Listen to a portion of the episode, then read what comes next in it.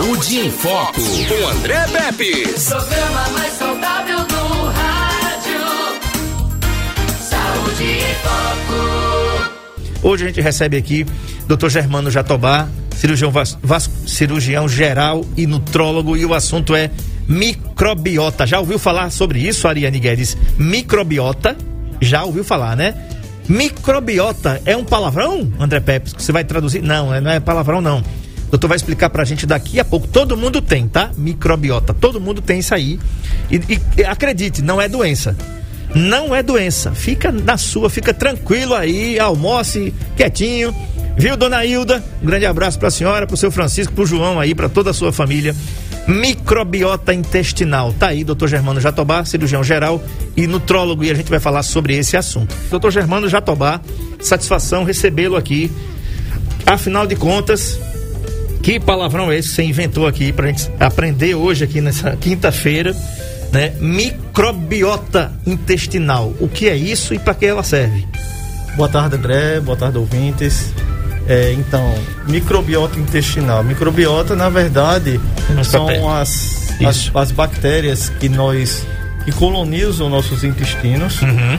e que têm diversas funções. Tá, os estudos sobre essa microbiota vem cada vez aumentando mais e é, é importante as pessoas conhecerem é, é, essa, esse hoje é um órgão considerado um órgão de defesa, a microbiota e que tem diversos benefícios para o nosso corpo. Perfeito. É, é uma população de micro, micro-organismos como os bactérias, vírus e fungos, né? Que habita aí o trato gastro, gastrointestinal e tem como funções manter a integridade da mucosa e controlar a proliferação de bactérias patógenas.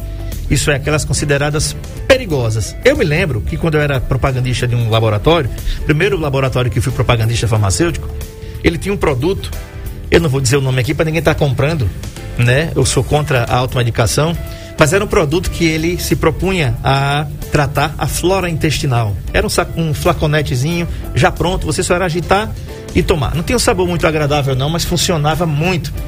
A base de Saccharomyces cerevisiae era substância ativa, né?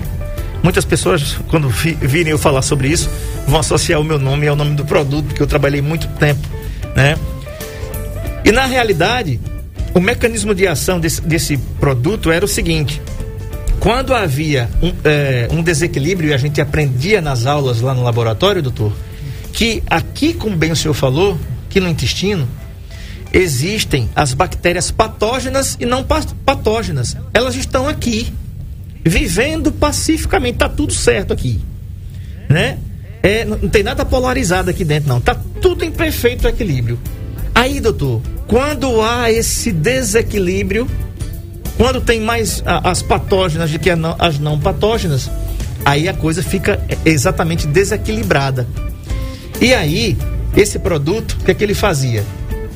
Ele, você tomava ele prontinho, é um flaconetezinho, e você tomava ele, como era o mecanismo de ação? Ele matava as, bactérias, as bactérias patógenas de fome. Ele não permitia elas se alimentarem porque elas precisam se alimentar para continuar se reproduzindo, né? É só um, um adendo aqui para a gente falar. Nossa microbiota acredita-se que contenha trilhões de micro-organismos com pelo menos 100 espécies diferentes de bactérias é, conhecidas, acumulando milhões de genes, 150 vezes mais do que os genes humanos. Não é à toa que ela pode até pesar 2 quilos. Doutor, é muita coisa. Muita coisa. Né? O, o na verdade, essa microbiota, ela como eu, eu costumo comparar com um exército, né? A gente tem, existe é, o, a nossa primeira defesa, a primeira defesa que nós temos no nosso organismo são justamente essas bactérias, essa microbiota. Essa microbiota, ela é formada, como você falou, por diversas espécies de bactérias, diversas, tá? Tem algumas dessas bactérias que eu vou considerar nesse exército como se fossem mais leais, Uhum. E aqui eu, eu, cito duas, que são os lactobacilos, que é mais frequente no intestino delgado, e as bifidobactérias, que elas são mais, é mais comum nas, no intestino grosso. E tem algumas bactérias, muitas, elas, muitas bactérias, que fazem parte dessa flora intestinal, só que elas não são confiáveis. Aquele, aquele soldado e na primeira oportunidade que tiver, ele vai atacar o, o, o seu castelo, que é o nosso corpo. Uhum. Esses soldados, essas bactérias, são, por exemplo, Clostridium ou a Escherichia coli, que fazem parte da nossa flora. Uhum. Só que é, elas são controladas. E são esses meios né, que, que a, a importância da gente conhecer isso é, para evitar justamente que ocorra o crescimento dessas bactérias patógenas. Uhum. Okay. Quero mandar um abraço aqui para o Ivanildo Costa, tá em Porto Alegre, Rio Grande do Sul, que está acompanhando a gente aqui pelo NN Play. Que bacana, né? Um grande abraço, meu querido. Ana Paula. JB Desenhos em, em Brasília, Distrito Federal. Muito obrigado mais uma vez, JB. É, a Karina Paulino, ela está perguntando aqui o seguinte: Boa tarde, doutor André e doutor Germano. É verdade, vou citar o nome aqui da, do, do, do, negócio, porque, né? Tem que citar agora, porque eu, não, eu esqueci o nome da substância, então vou ter que citar. É verdade que o Yakult realmente funciona para melhorar a flora intestinal? Então Marco Aurélio vai pegar aí a imagem do Yakult, que é um lactobacillus vendido em, em supermercados. Ele é vendido gelado, tá? E tem que ser transportado gelado e permanecer congelado para venda. A pergunta é: será que as pessoas respeitam isso, do transporte até a, ao, ao consumidor final? É, por exemplo, se houver uma queda de energia e passar uma noite aquilo ali sem refrigeração, o que é que pode provocar? Porque um Yakult gelado é uma coisa. E ele já fermenta, porque ele já é fermentado, né? Ele já é um leite fermentado. Maria de Fátima, na Rua das Oliveiras, no centro de Coruripe, também está aqui no NNP. Então, doutor, atendendo a pergunta aqui da Karina Paulino, é, é, verdade que o Yakult mantém, realmente funciona para melhorar a flora intestinal? É, obrigado pela pergunta, Karina. Realmente, o, o Yakult, assim como outros é, alimentos é, lácteos fermentados, eles têm inúmeros benefícios, né? Lá, lá o, o, o, o, são os lactobacilos, como você falou, que é mais frequente, né? Os lactobacilos ele é importante. Olha aí. Isso aí. Casei xirota. É. L casei xirota. É, o, o, esses lactobacilos, é, eles têm diversas funções dentro do nosso corpo. E uma delas, que, que, que é interessante, ele, ele é excelente para quem tem intolerância à lactose. Né? O, hoje o, o, existe muita gente que tem intolerância à lactose. É, e porque tem uma, uma deficiência de uma enzima chamada lactase, né? E aí o indivíduo ele não consegue absorver a lactose e aí vem pode ocorrer uma distensão abdominal, pode ocorrer diarreia, né? E aí quando você usa um produto como, por exemplo, o, o Yakult que foi falado aí, ou o iogurte, né? Que lá você vai ter o leite fermentado, né? Ou ele é semi-digerido, né? Então ele consegue absorver. Isso é importante por quê? Porque aquelas pessoas que têm intolerância à lactose, elas terminam de, de, de ingerir uma importante fonte de cálcio, uhum. que é, são os leites e os laticínios. Uhum. Né? E aí, é, a, a, forma que elas têm de ingerir, sem ter esses sintomas da, da, dos intolerância à lactose, é através de iogurtes e laticínios fermentados. Ok, está respondido aí então, Karina. É, muito obrigado pela participação. 996398389. Você pode mandar sua pergunta por áudio até 30 segundos ou mensagem de texto. O assunto é microbiota intestinal. Como é que vai ser o intestino? Principalmente agora na pandemia. É, porque como a Covid é uma doença inflamatória, algumas pessoas desregulou muita coisa. Tinha gente que tinha um hábito intestinal aquele chamado reloginho, era naquela hora, ou então pelo menos era uma vez ao dia. Agora aumentou, são duas vezes, ou então teve uma prisão de vida. Como é que, como é que ficou isso para você? Né? Até porque é difícil hoje a gente ter alguém que não teve Covid ou não teve algum tipo de, de, de sintomas que pudesse relacionar aí a Covid. Tem pessoas que dizem, André, eu não fiz o teste não, mas eu tenho certeza que eu tive, porque eu tive, tive alguns sintomas, né? Por falar nisso, corra para os postos de saúde. Arapiraca continua vacinando as pessoas com 45 anos ou mais, tá? Se você já tomou a primeira dose, tome a segunda dose, corra, não deixe de se vacinar, se proteja, é importante e vai ser importante para a gente. Quanto mais a gente se vacinar, mais rápido a gente vai ficar livre desse vírus terrível. Doutor, a colonização completa do trato gastrointestinal infantil é de extrema importância para a saúde da criança e posteriormente para o adulto. Dentre essas inúmeras funções, a gente pode destacar, por exemplo, o controle da proliferação de bactérias patogênicas presentes no trato gastrointestinal, estímulo do sistema imunológico, que é o nosso sistema de defesa, regulação da absorção de nutrientes, participação na produção das vitaminas e enzimas, como vitamina K e biotina, por exemplo, e a produção de componentes necessários para a renovação celular. Embora o padrão da microbiota seja estabelecido até dois anos, mais para frente ele pode ser impactado por certos fatores. Por exemplo, indivíduos com o hábito de consumir uma quantidade elevada de alimentos industrializados, como carboidratos, macarrão, refinados, açúcares simples e gorduras saturadas, tem maior predisposição para disbiose, que é uma alteração na composição desses micro-organismos. Consequentemente, a maior suscetibilidade a problemas como colite ulcerativa e doença de Crohn, que são duas doenças do intestino, tá? Que são, é, ainda tem aí, ainda, ainda acrescentaria aí a diverticulose também, que é uma doença do trato gastrointestinal da qual esse que vos fala aqui, infelizmente, é portador. Então, vamos falar um pouquinho disso, doutor, sobre essa questão de a criança absorver bons nutrientes até a faixa de dois anos, mas quando o adulto não pode se esquecer também, porque a gente pode sofrer e sofre, né? Muitos problemas pela alteração da microbiota. Isso, então. A, é, a, quando o bebê nasce, ou ele tem um intestino estéreo, né? Ou seja, um intestino que ele não é colonizado, é li, livre de bactérias, de vírus, de fungos ela é completamente estéreo. Então aquelas primeiras fezes que o bebê que, que, que o bebê evacua, ela você pode perceber que ela não tem cheiro. Sim. Né? Ela é, é, justamente por quê? Porque aquele colo, aquele intestino, ele não está colonizado ainda. É, então, a partir do momento do, do, do nascimento, começa a, a colonização né, do, do trato gastrointestinal. Se o parto ele for normal, é até melhor, porque ele, ele consegue ter o contato com essa microbiota mais cedo, através da vagina, né, quando ela passa pelo canal vaginal, através de, de é, resíduos fecais da mãe, né, e de outros, outros é, é, outras é, a, a, mão do, do, do, próprio obstetra ou do, da enfermeira que está que tá fazendo aquele parto, uhum. tudo isso pode passar bactérias para a criança e ela, ela começar a colonizar essa microbiota. Tá? É, daí uma coisa que fala até contra mesmo o, o parto cesárea, porque ela demora um pouco a ter esse contato com essa microbiota. É, depois vem a alimentação, vem a amamentação, que é extremamente importante para isso, porque a amamentação, né, lá no, no, no mamilo, na areola, ah, na mão da, da mãe também, ela vai né, adquirir algumas bactérias que vai ajudar a formar.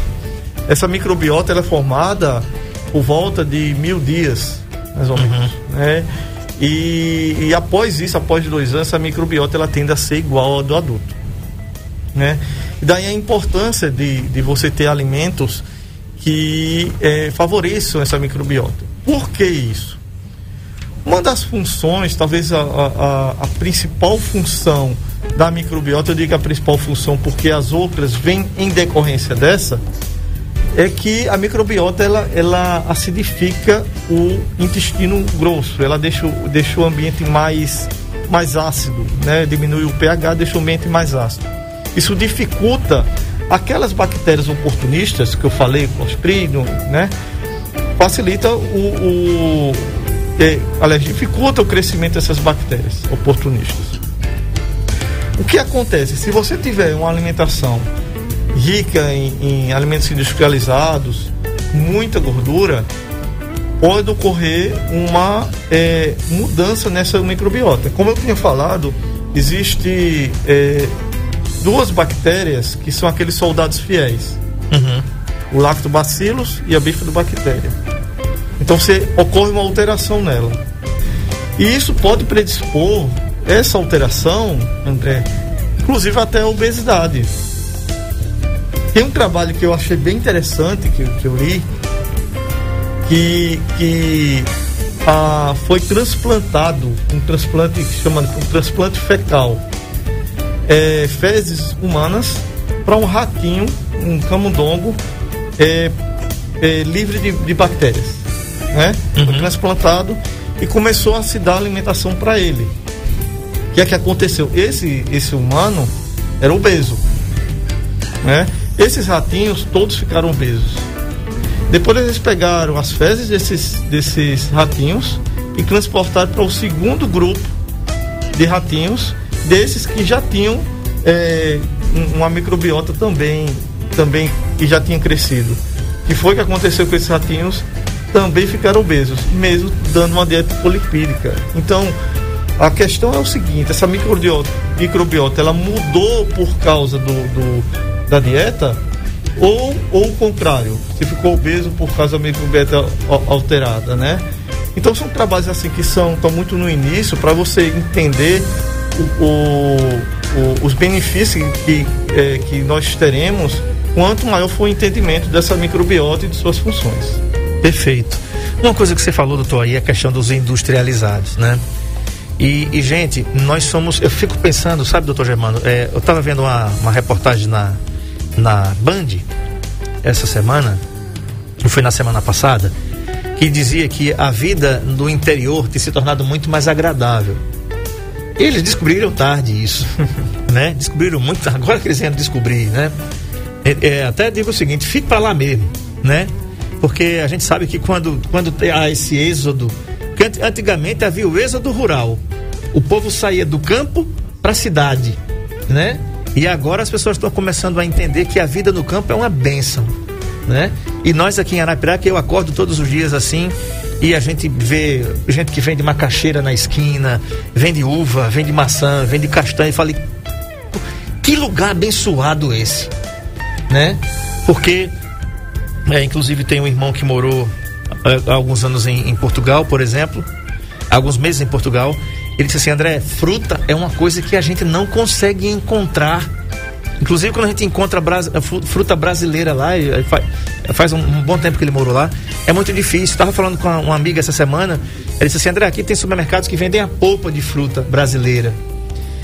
Mas eu não sei se eles não, não encontraram as, as polpas que tem realmente um, um, um, um sabor bacana, né? Porque não é a mesma coisa de comprar. Essa cultura chegou no Brasil, a polpa de fruta é uma realidade aqui.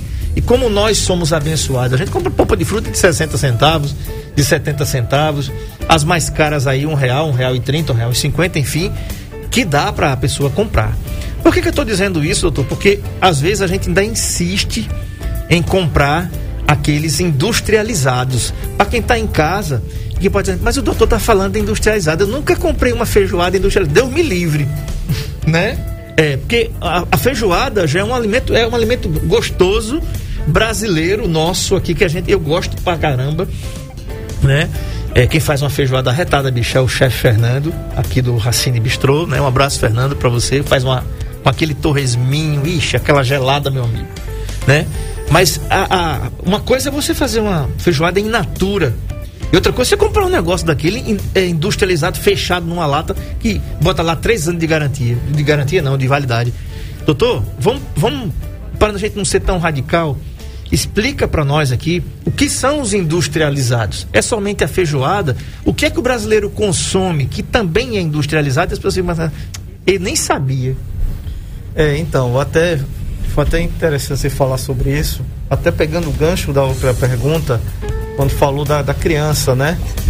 A criança, ela, é, é, muitas vezes, é, existe uma insistência ainda na, no, na, no aleitamento através de fórmulas, que é industrializado aquilo ali, né? E quando acontece esses alimentos industrializados, é, o, o leite em pó, por exemplo, né? Você, você deixa de, de pegar essas, essas bactérias, né? É, é, ter uma formação ideal do- da, nossa, da nossa microbiota intestinal. E, é, e quando você é, vai para um alimento que, que é industrializado, existe duas situações. A primeira delas, aquilo que você falou, às vezes não é um- não existe um armazenamento ideal. Sim. E aí você tem o crescimento de bactérias que quando a gente vai ingerir, ela, ela, ela vai, ser, vai ser prejudicial para a gente, vai mudar para pior nossa flora intestinal, nossa, nossa microbiota intestinal. É, e o segundo, que muitas vezes existe lá um, um é pobre daquelas bactérias que são benéficas para a gente, Uhum. né? Principalmente, como eu falei, os lactobacilos e os bifidobactérias. Ok. Quero mandar um abraço aqui para meu amigo Ranieri. Ranieri se formou comigo em administração aqui na UNEAL, Universidade Estadual de Alagoas. É, é formando hoje em odontologia. Final de 2020 está se formando aí em odontologia. Ranieri, muito obrigado. Encontrei o Ranieri aqui na Alfatec do amigo Ricardo e Rogério. É uma tarde aí de terça-feira, né? Foi uma, uma- A gente passou um grande, uma grande parte da tarde conversando ali. É sempre bom a gente rever os amigos. Ranieri falou que está na escuta aqui. Muito obrigado, meu querido, pela sua audiência. Deus abençoe você e a sua família. A Juliana Barbosa ela diz assim: Boa tarde, André e Germano. Parabéns pelas informações muito importantes. Doutor, é, parece. Lembra daquela propaganda que dizia assim. é, ah, aliás, deixa eu falar, o Ranieri está perguntando aqui, deixa eu- o, o cliente sempre tem razão, né? Ele pergunta aqui. Se possível, pergunta ao doutor o que além da má alimentação que pode alterar a microbiota intestinal? Boa pergunta. Obrigado, Ranieri, pela pergunta. É, Existem várias situações. Acho que talvez a mais comum que, que acontece é o uso de antibióticos. Né? Então, é, que a gente observa, né, por exemplo, principalmente na criança, o uso frequente de antibiótico ele muda é, muito a, a- a microbiota. Né? E daí vem algumas repercussões. Né? Começa a ter infecções mais frequentes. Tá? E, e uma das alterações que dá quando você usa antibiótico é o quê? É a, é a diarreia. Né? Por que, que ocorre a diarreia? Porque a diarreia ela, ela elimina o antibiótico, ele vai eliminar aquela, aqueles parte daquelas bactérias que são benéficas. Uhum. Então, por exemplo, aqueles soldados leais, principalmente o bifidobactéria, Certo. elimina, isso termina alcalinizando o meio, né, e favorecendo o crescimento de bactérias, por exemplo, como o Clostridium, né? Isso ocorre e termina ocorrendo a diarreia. E como você falou no início, para isso o, o ideal é você usar probióticos. Um restaurador de flora. Exatamente, usar o probiótico. Um probiótico que eu recomendo precisa é, é necessário o bifidobactério, mais uma vez, porque esse, esse ele vai eh, fazer com que forme uma nova flora lá no intestino, no intestino grosso. Tá respondido aí então, Ranieri. É, olha só que dado interessante antes da gente ir para o intervalo. A nossa alimentação diária, doutor, apresenta mais influência sobre a constituição da microbiota quando comparada aos fatores genéticos. É 57% versus 12%. Olha isso. Né? Ou seja, a incidência é muito maior daquilo que a gente come diariamente na microbiota do que os fatores aos fatores genéticos. Portanto, a gente cuidar do que comemos não é apenas uma prática que deve ser adotada quando se deseja perder peso, por exemplo, tá? Ela é fundamental para a saúde da microbiota, que representa, como a ciência vem mostrando, a sua identidade individual. Doutor, uma coisa importante antes da gente ir para o intervalo é o seguinte: quando você tem, um- um- quando você toma antibióticos, e ainda bem, né, que o governo baixou uma portaria, uma RDC da Anvisa, que antibió- antibiótico agora é comprado somente com receita e nas farmácias. Você vai lá na Droga Lima, né, você vai ver que na Droga Lima é tudo separadinho, não pode estar junto mais, livre como era antes para você pegar e dizer assim, eu quero esse, né, quero tomar essa, esse antibiótico, vou citar o nome aqui não para ninguém procurar, mas quando, por que, que, por que, que você não pode fazer isso? Não deve fazer isso? Por conta disso, a- pode ocorrer a resistência bacteriana. E você, e brasileiro é o povo que mais consome remédio por conta própria. Nós somos o país que mais se automedica, doutor Germano. Então, é, não, é, não era em tempo que a Anvisa foi e baixou essa RDC aí, proibindo que houvesse essa procura espontânea antibióticos só com receita médica. Na minha opinião, devia ser assim também com os anti-inflamatórios. Né? Já, já tá tarde isso aí, já tá tarde, as pessoas continuam recorrendo muito aí aos anti-inflamatórios, estão agredindo seus, seu fígado, né? Rim. Os rins. E, e depois é que vem saber. Né? Principalmente agora, em tempos de pandemia. Eita, eu tô com isso, tô- va- vai se med- automedicar com, o quê? Com anti-inflamatório. Faz isso não. Procura o médico do seu posto de saúde, do seu plano de saúde, enfim, de onde você puder, mas não compre por conta própria, não. A Liliane Cecília diz assim: boa tarde. Gostaria de saber se é indicado fazer o uso de lactobacilos ou bifidobacterium após o tratamento com antibióticos para tentar diminuir os efeitos colaterais. É, obrigado pela pergunta. É, necessariamente não, a não ser que ocorra o, o algum sintoma diarreico, né? Que aí é um é, é, necessariamente quando você usa antibiótico que vai sempre causar diarreia, não é isso, tá? Agora hoje é, é recomendado o uso contínuo de, de probióticos, né? Porque justamente porque a, o, o, a microbiota ela tende a mudar com o tempo, tá? Um, uma, algumas pesquisas elas, elas têm mostrado, André, que a microbiota com o tempo ela, ela vai mudando, né?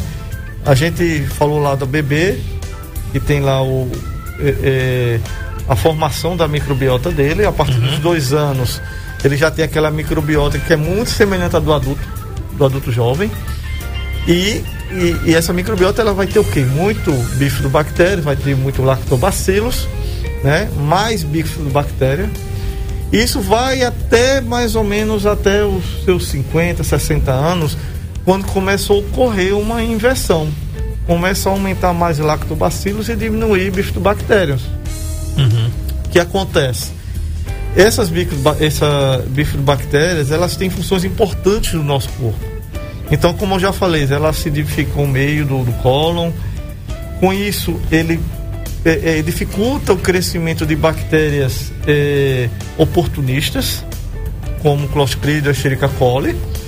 É, eles, a bifidobactéria, ela também favorece a absorção de alguns sais minerais, como cálcio, magnésio, o ferro, e também ajudam na produção de vitaminas, vitamina K, vitamina B1, B6, B9, B12. É, e o que acontece? Quando você chega na, na no, após os 60 anos, ocorre uma inversão.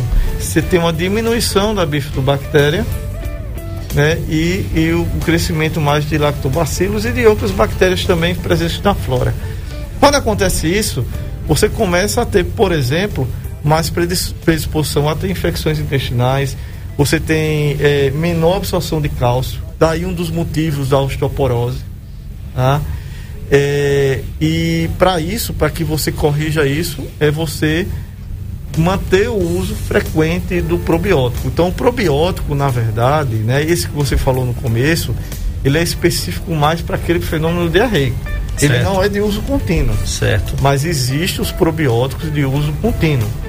Existem os probióticos e existem os prebióticos. Eu ia perguntar isso. Qual a diferença entre os probióticos e os pré-bióticos? Um abraço aqui, o Ranieri diz assim: André, você está de parabéns pelo ótimo programa, belíssima imagem do fundo da nossa querida cidade de Arapiraca. Muito obrigado quem está vendo a gente pelo NT e está vendo ali realmente uma imagem muito bela aqui da nossa querida cidade de Arapiraca. Vamos lá, doutor Germano. Então, os probióticos são esses micro-organismos, né, que eles são, eles podem ser encapsulados, em cápsulas, ou pode ser em pó, que é dissolvido, né, às vezes... Liofilizável e é solúvel em água. Exatamente. É, e aí você ingere né, esses, esses probióticos, né, que são micro-organismos vivos. Tá? Certo. Tá? Os prebióticos, eles são substâncias é, solúveis e não digeríveis que vão ajudar como a alimentar aquela aquela a, aquela microbiota intestinal. Eles não são formados, não são bactérias, mas substâncias que favorecem o crescimento dessa microbiota. Uhum. Tá? E aí nós temos os, os frutoligosacarídeos, né? e temos a inulina também, que é uma fibra, né? uma fibra que não é digerível, essa fibra, e que vai ajudar a, a, o crescimento dessa, dessa microbiota. A Ana Cléia diz assim: Boa tarde, André e doutor Germano. Passando para deixar meu abraço e, e para desejar chuva de bênçãos na vida do doutor Germano, um super profissional e um ser iluminado e humilde. Ana Cleia. Obrigado, Ana Cleia. Grande abraço, obrigado pela audiência, Ana Cleia. Doutor, é, você falou aí em questão de prebióticos e probióticos. Os prebióticos, onde a gente pode encontrar? É, os prebióticos, é, existem é, alguns alimentos que são ricos em fibras, né? Então, por exemplo, no trigo, na chicória, né? Eles têm, têm principalmente a inulina, né? Que é um dos principais prebióticos que existe. Uhum. E existem suplementos também à base, de, à, base desses prebióticos, Uhum. né? Que, que são fibras, como eu falei, fibras que são solúveis e não digeríveis. Certo. A inulina é fácil de encontrar no mercado? É, é fácil. Tem algum grau de pureza que o senhor indica? Ou diz assim, André, a inulina, a ingestão diária recomendada deveria ser X, mais, igual a gente conversou aqui sobre a questão do ômega 3, mas o mercado tem Y, é necessário ter uma referência para se consumir inulina, é por receita médica também, tem que consultar um nutrólogo. Não, o, ideal é que sempre consulte o médico antes ou o nutricionista antes de consumir, tá?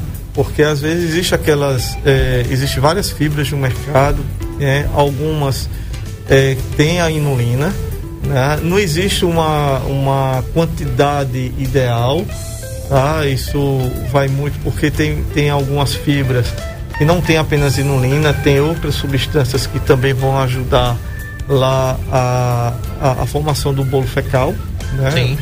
E o ideal é que você procure um, um, um nutrólogo ou um nutricionista para que dê a indicação do, do, de uma inulina de boa qualidade. Ok. Outra coisa, doutor.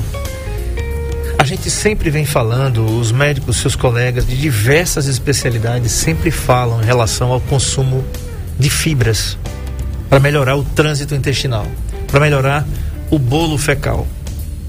É, para quem está em casa, né, é o seguinte: o, o, o, o intestino, quando a gente come, o nosso intestino ele vai do lado direito passa tudo e vem para o lado esquerdo, né? Assim e desce, pra, pra- chamado para o cólon, onde saem as fezes ali no ânus, tá? Vai para o reto e ânus. É um detalhe, para fazer esse trânsito não é assim, né? Se for assim tem alguma coisa errada, porque ele tem que ir para o intestino desse lado direito, primeiro, que ele está ali ainda pastoso, as fezes ainda estão com a consistência pastosa, ele vai se processando, se processando e vai subindo e aí vai se transformando naquela consistência mais dura. E o que é que acontece quando a gente tem que fazer o dois lá no banheiro? O intestino, ele faz esse movimento, né, doutor? Ele, ele para as fezes saírem, é chamado de movimento peristáltico. Né? O intestino ele faz aquele movimento de ondas, empurrando as fezes para sair, tá? O que é que acontece quando você não, não, não tem fezes é, com fibras?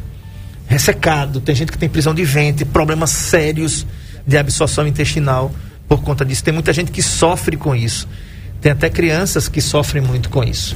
E nós temos muitas fontes, gente, de fibras. Aqui, doutor, a- a- na, na- palma da nossa mão, na esquina das ruas de Arapiraca. Fala um pouquinho de onde a gente pode encontrar essas fibras, comer essas fibras com frequência, para que a gente possa ter um bom trânsito intestinal e, consequentemente, uma microbiota saudável. É, a- as fibras a gente vai encontrar principalmente nos vegetais, né, na, é, na- nas verduras, no, no trigo também lá você vai ter muita fibra, na aveia também você tem. É, o, o- grande problema, que é isso que você falou, é importante, que a gente tem com facilidade né, na alimentação, mas o grande problema que o, o brasileiro cada vez menos come fontes naturais, fibras. né? então ele ele vai muito para o industrializado, vai lá comer um sanduíche, que às vezes só tem no máximo uma folhinha de, de alface. E isso olhe lá. não- é, e isso não é suficiente. tá? Então, para essas pessoas, né, que, que tem, às vezes também, a gente também tem que ver a questão do dia a dia. Às vezes são pessoas que não, não, não conseguem parar em casa para se alimentar, comem na rua, na pressa, como um sanduíche, né, tem uma alimentação extremamente deficitária em nutrientes. E aí a, ne- a necessidade muitas vezes de você ter uma suplementação de uma fibra. Tá? Um detalhe também que, que para a gente completar esse, esse pensamento dessa dificuldade para evacuar, tem duas coisas que também ajudam muito na melhoria do intestino, do, do- do funcionamento do intestino. Tá?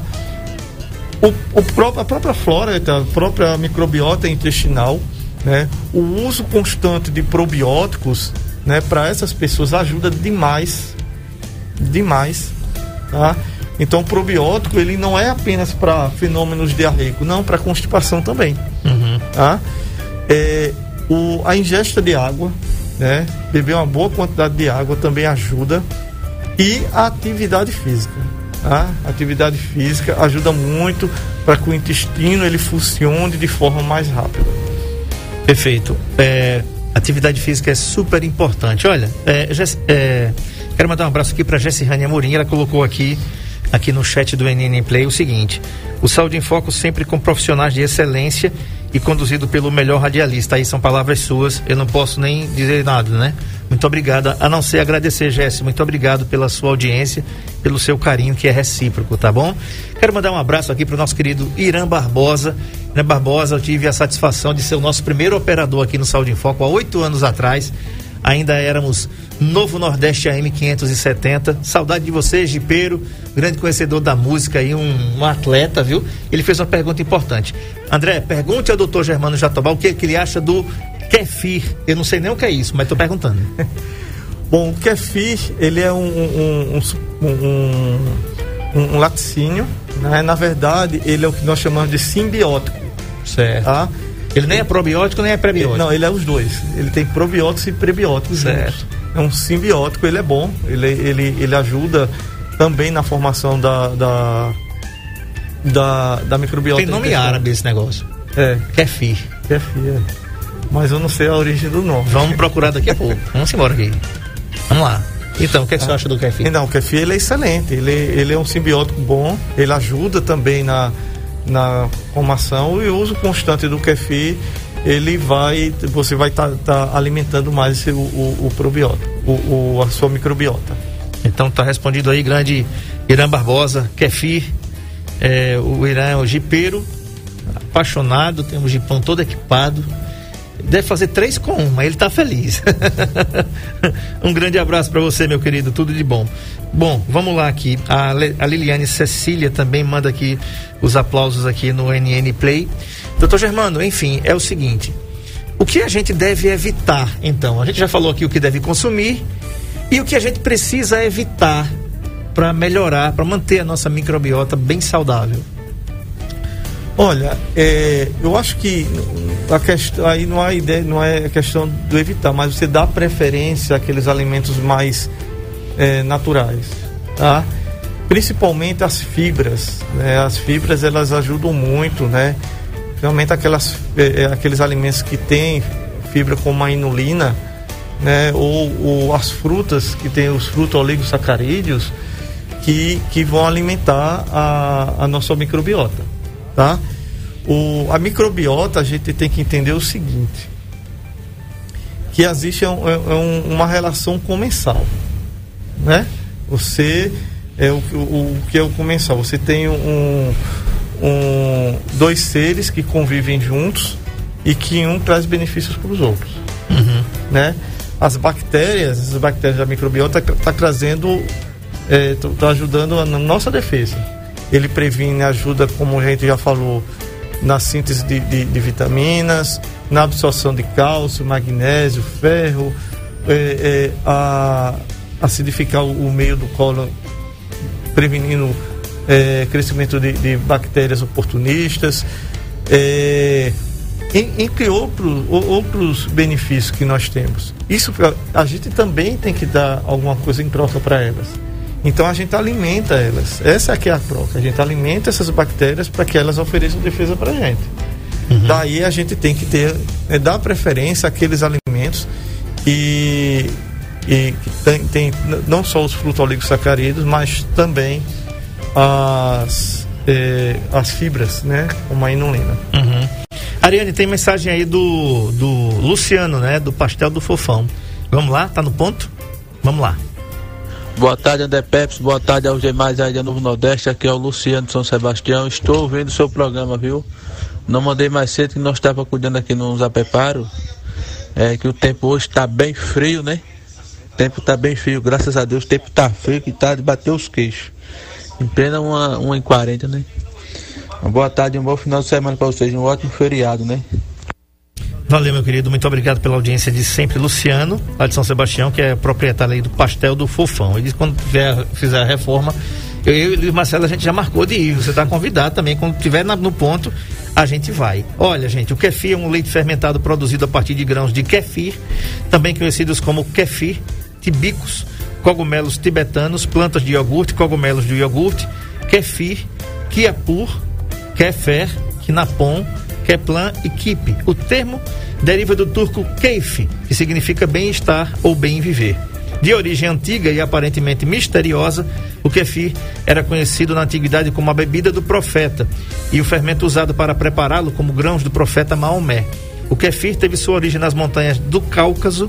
Acredita-se que os caucasianos descobriram que o leite fresco carregado em bolsas de couro poderiam ocasionalmente fermentar, resultando em uma bebida efervescente. Também é cultura o Saúde em Foco aqui, né, Irã Barbosa? Valeu, muito obrigado aí por ter feito essa pergunta tão bacana aí. Doutor Germano respondeu o que é o kefir. Doutor Germano, muito obrigado, estou satisfeito. Obrigado pela concessão da entrevista. Muito bacana. Cuide da sua microbiota, foi uma verdadeira aula. Esse programa, a gente, fica gravado aqui no NN Play para você assistir a hora e quando você quiser. Eita, André, olha, o. o kefir. O kefir, né? O Marco Aurélio colocou aí o kefir, parece os, os floquinhos de neve, né? Eu nunca comi neve não, mas deve ser desse jeito, né? Parece uns floquinhos de, floquinhos de arroz, um bolinho de arroz, né? Se Deus permitir, amanhã a gente volta às 13 com o programa mais saudável do rádio. Tchau, gente.